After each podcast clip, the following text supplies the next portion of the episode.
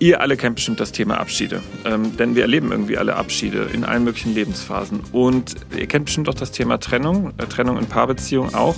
Und das ist ein Thema, über das haben wir heute gesprochen. Und jetzt hört mal einfach in die Folge und dann erfahrt ihr mehr.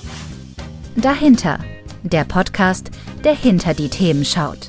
Hallo und herzlich willkommen zu einer neuen Folge des Podcastes Dahinter mit Marc Bennerscheid, Andrea Schahn und mir, Eva Maria Rottländer. Und heute sprechen wir über das Thema Abschiede. Marc, worum geht es denn dabei? Beim Thema Abschied. Ja, Abschiede, das ist ein Riesending, mhm. ähm, weil Abschiede begegnen uns im Prinzip unser ganzes Leben mhm. in allen möglichen Phasen. Und mhm. ähm, natürlich kommt ein Kind auf die Welt, aber wenn ein Kind auf die Welt kommt, gibt es in einer Paarbeziehung, die sich entschieden hat, dass ein Kind kommt, auch zumindest so etwas wie einen Abschied von dem Gewohnten und von mhm. dem, was ich erlebt habe. Und äh, ich gebe meine Paarbeziehung zwar nicht auf, aber sie wird sich verändern. Das ist ein Abschied. Und ich mhm. gehe zusätzlich in eine Elternbeziehung. Mhm. Und wenn ich das ganze Thema weiter durchziehe, und äh, du wirst es am besten wissen als Pädagogin, mhm. habe ich immer wieder Abschiede. Ne? Ich komme in die, vielleicht erst in die Krabbelgruppe und dann gehe ich da raus und dann gehe ich in die mhm. Kita und so weiter. Und das können wir im ganzen Leben durchziehen bis zu unserem letzten Abschied, nämlich da, wo wir uns selber aus unserem Leben auch verabschieden müssen. Und ähm, sich unsere Menschen, die mit uns zusammen sind, die uns liebgewonnen haben und die wir liebgewonnen haben, eben auch verabschieden müssen. Mhm. Ja. Ich greife das mal auf, was du da gerade sagst. Wir kommen in die Krabbelgruppe und dann in die Grundschule ja. und so weiter und so fort. Das sind ja alles Abschiede, wo wir nur mit einem kleinen Auge nach hinten gucken und sagen, oh, schade, dass das jetzt vorbei ist. Wir haben zwei Augen eigentlich, die nach vorne gucken und sagen, yippie, ich komme in die, in die Schule oder so. Also Abschied kann heißen, ich gucke so ein bisschen traurig nach hinten, aber mit viel Freude nach vorne. In einer Paarbeziehung bedeuten Abschiede, meistens etwas Trauriges. Mhm. Dass man mehr auf den Verlust schaut, als freudig nach vorne guckt. Mhm. Du hast zwar gerade gesagt, wenn die, ähm, wenn die Paare Kinder bekommen, dann verabschiedet man seine Zweisamkeitspaarbeziehung, aber man freut sich ja erstmal riesig mhm. auf das Kind. Aber es gibt in einer Paarbeziehung, nicht immer, okay. Aber in den meisten Fällen. In den meisten Fällen. Statistisch gesehen in den meisten in Fällen, aber nicht immer. Das ja. muss ich als äh, Professorin für soziale Arbeit da auch nochmal ja. deutlich sagen. Da hast das du absolut nicht immer recht. der Fall. Ja, ja. Das stimmt. Mhm. Ja. Das eine, der Unterschied ist ja nochmal, ich hatte ja im Vorfeld auch gesagt, es gibt ja in der Pädagogik den Begriff der Transition. Das ist mhm. ja der, das meint Übergang. Ja, und das, ähm, und ich glaube, was jetzt auch nochmal wichtig ist zu unterscheiden, ist, dass es ja geplante Übergänge gibt äh, und mhm. auch äh, gewünschte Übergänge. Also geplant im Sinne von Krabbelgruppe, Kita, Schule. Das sind ja auch institutionell geplante, ja. vorbereitete Übergänge. Ja. Dann gibt es gewünschte Übergänge, wenn man ne, sich ein Kind gewünscht hat in der Partnerschaft und das dann, auf welchem Weg auch immer, ähm, dann da ist irgendwann. Und wenn wir ja von einer Trennung sprechen, dann ist das ja nicht unbedingt ähm, immer so ein gewünschter äh, eine gewünschte Transition. Ja, ja. Es kann ja auch eine einseitige Transition ja. sein und man kann also auch verlassen werden. Und ähm, das heißt, das, da schwingt ja schon nochmal viel anderes mit. Ne? Es ist ja nochmal ein anderer Fall von Trennung. Äh, von Abschied, Entschuldigung. ja. Ja. Das ist für mich, wenn mich mal jemand fragt, was sind so die schwierigsten Sitzungen, die du hast, mhm. sind das Sitzungen, wo äh, über Trennung gesprochen wird oder wo manchmal in der Sitzung selber ein Partner offenbart, ich möchte mich trennen oder mhm. eine Partnerin. Ne? Mhm. Huh, das geht mir selber sehr nah, mhm. weil Trennung und ein Abschied in diesem Sinne, ich meine jetzt nicht Abschied von einer Entwicklungsstufe, sondern ein Abschied ja. von einer emotional wichtigen Person, mhm. der bringt jeden Menschen in Aufruhr. Und mhm. das ist so spürbar, auch wenn ich mich natürlich äh, in einer Therapeutenrolle finde. Mhm.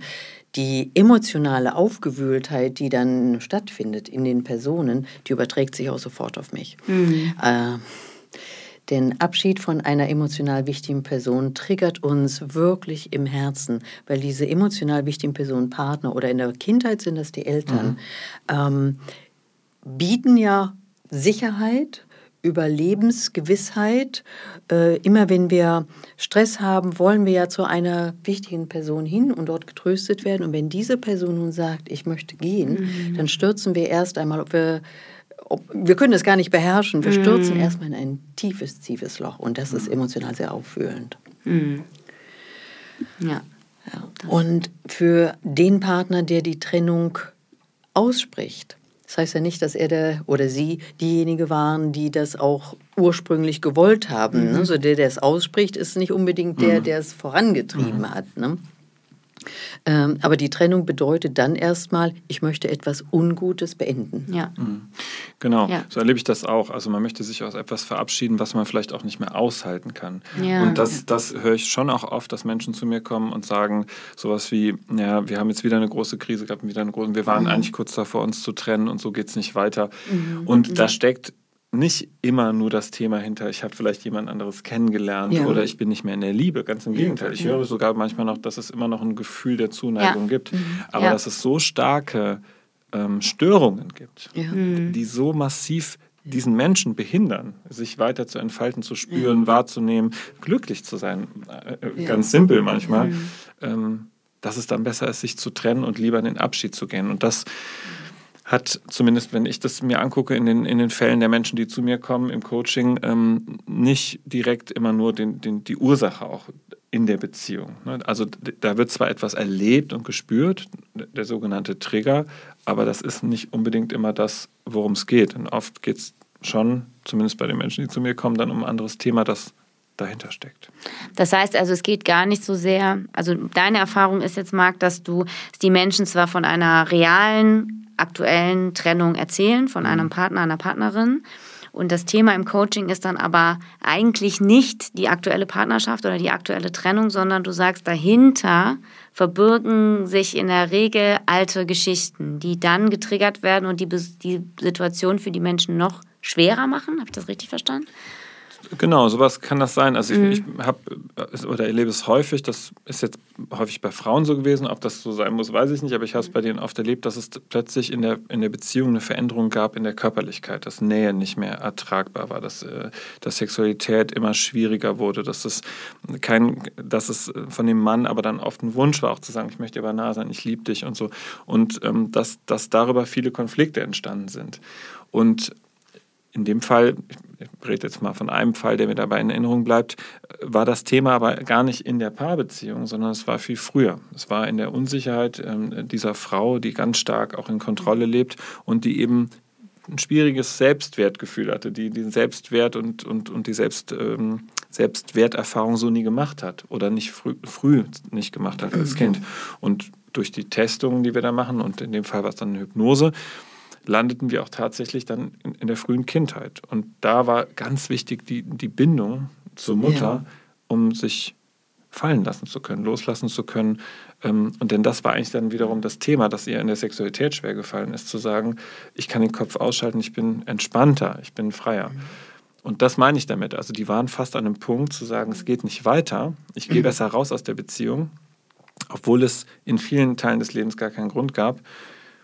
Aber Sie haben es jetzt nicht gemacht, was schön ist, mhm, mh. aber es war auch nicht anzunehmen, dass es vielleicht da liegt, sondern ja. der Mann hat gespürt, meine Frau hat keine Lust auf mich, die mhm. möchte nicht mit mir schlafen, sagt, sie liebt mich und sagt, das liegt nicht an mir ich habe Lust auf sie, sie, sie, stößt mich weg. Also, mhm. ne, und, und, sie hat gemerkt, ja. ich kann nicht, ich, mhm. ich, aber ich weiß nicht warum. Mhm. mhm. Also da ist dann ein, ein Thema dahinter, was man noch auflösen kann. Genau. Ja, und da ist es dann nicht zur Trennung gekommen. Genau. Ja. Also der Punkt war dann nochmal ganz kurz zurück, Marc, dass diese Person, dass das das, was zur Trennung hätte führen können. Der Punkt war, dass die Frau gemerkt hat, ich kann so nicht mehr, ich halte es auch nicht mehr aus und ich kann es auch nicht lösen. Mhm. Und also es war ja nicht lösbar, weil sie sagt, es geht nicht mehr und der Mann sagt, ich will das aber auch so nicht mehr. Mhm. Und dann war es ja eigentlich so kurz vor, vor also vor Ende. Ne? Ja, weil es sich so. auf verschiedene Lebensbereiche überträgt. Also wenn wir uns vorstellen, das wissen wir von Andrea, wie wichtig mhm. Ernährung, aber auch Sexualität in uns ist. Wenn ich überlege, dass ich mit mein, in meiner Partnerschaft keinen Zugang mehr körperlich finde und Sexualität leben kann, aber es keine Erklärung gibt, mhm. die ich verstehen mhm. und fühlen kann, mhm. dann wirkt sich das natürlich auch auf andere Lebensbereiche aus. Und natürlich ist dann das Thema Vertrauen auch ganz stark im Raum. Wie sehr mhm. sind wir da noch miteinander und ähm, wird denn da noch mal was passieren? Wie sehr kann ich denn darauf vertrauen? Also da ist so machst? ein Thema bei einer Person dahinter gewesen, was das, den ganzen Fluss mhm. äh, quasi stört. Ja. Ähm, also es gibt noch andere ja. Mhm. Gründe, die zu einer Trennung führen, die beidseitig sind, ne? wo beide sagen, mhm. also das geht hier gar nicht mehr, wir kommen nicht mehr in die Lösung von Konflikten. Und das liegt daran, was wir dann manchmal sehen, wenn ich so frage, wann fühlt ihr euch denn geliebt? Ne? Was, was passiert denn, um, wo euer Herz aufgeht? Und dann sitzen beide so ein bisschen ähm, überlegend da und sagen, ja, eigentlich gar nicht mehr. Aber früher gab mhm. es Situationen und Verhaltensweisen, die dazu geführt haben, dass ich mich geliebt gefühlt habe. Und das kann das Unterschiedlichste sein. Das kann Lob und Anerkennung sein oder das kann, jemand hat sich Mühe gegeben, Zweisamkeit herbeizuführen sein oder Körperlichkeit. Mhm. Und wenn diese Kanäle verschlossen werden, durch Stress, durch wir sind beschäftigt oder äh, es fällt uns einfach nicht mehr ein, weil das war am Anfang ein Aufwand, den wir gerne gemacht haben, aber so langsam ist das nicht mehr unseres. Und dann hören wir auf, dem anderen zu zeigen, dass wir ihn lieben in der Art und Weise, die der andere auch wahrnehmen kann. Wir mm. denken immer nur, ich liebe dich, aber ich zeige es ja auf die falsche Art und Weise. Mm. Mm. Es führt dann dazu, dass jeder auf seiner Seite sich anfängt, ungeliebt zu fühlen, mhm. aber dann vom anderen immer wieder fordert, gib mir doch, gib mir doch, gib mir doch. Und der andere gibt und gibt und gibt, aber in der falschen... Ähm, auf dem falschen Kanal, Kanal sozusagen, mhm. ne? oder in der falschen Sprache. Mhm. Und dann äh, führt es dazu, dass sich beide ungeliebt fühlen und nicht mehr verstehen, mhm. warum und wieso und dann keinen Ausweg mehr finden. Ja, ja. Und wenn wir ungeliebt uns wahrnehmen, dann werden wir eng und dann werden wir kritisch und dann kommen wir sehr schnell in den Streit. Mhm. Und manchmal geht es gar nicht darum, ein Problem im Streit zu lösen, sondern es geht darum zu gucken, wie könnt ihr denn euer Liebesgefühl wieder nach oben regulieren? Ja, was könnt ihr denn tun, damit mhm. ihr euch wieder geliebt fühlt? Dann muss es gar nicht zur Trennung kommen. Mhm. Aber wenn es zur Trennung kommt, dann manchmal auch aus sehr, sehr gutem Grund. Mhm. Und das hast du vielleicht auch schon mal erlebt. Es gibt äh, Situationen, wo es toxische Beziehungen gibt. Ja. Und da ist es wirklich wichtig, äh, rauszugehen. Absolut. Ähm, genau, ich, ich kenne auch tatsächlich ein Paar, das, das extrem stark miteinander arbeitet, reagiert, also gegenseitig im negativen Sinne, dass die Schleife nach unten dreht, die sich immer weiter befeuern.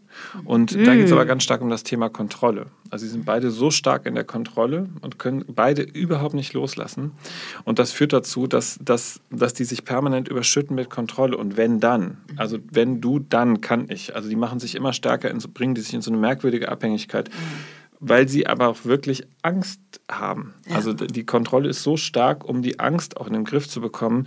Äh, da gibt es so Angst wie, ich habe keinen eigenen Freiraum für mich, als mhm. Beispiel. Ne? Dann mhm. sagt der Mann, ich, ich, brauche die, die, die, ich brauche Luft äh, zum mhm. Durchatmen, mhm. als Beispiel. Dann sagt die Frau, aber in dem Fall, ja, aber ich brauche auch meinen Rahmen. Also es geht schon mhm. fast in die Richtung, wie du sagst, da, da wird sich auch um, da, da, sind die Kanäle irgendwie aneinander vorbei. Also die, die, treffen sich nicht auf einem gemeinsamen Kanal. Und da, da verhärtet sich das echt extrem. Mhm. Und dass es eigentlich nur noch irgendwann in Vorwürfen hängt.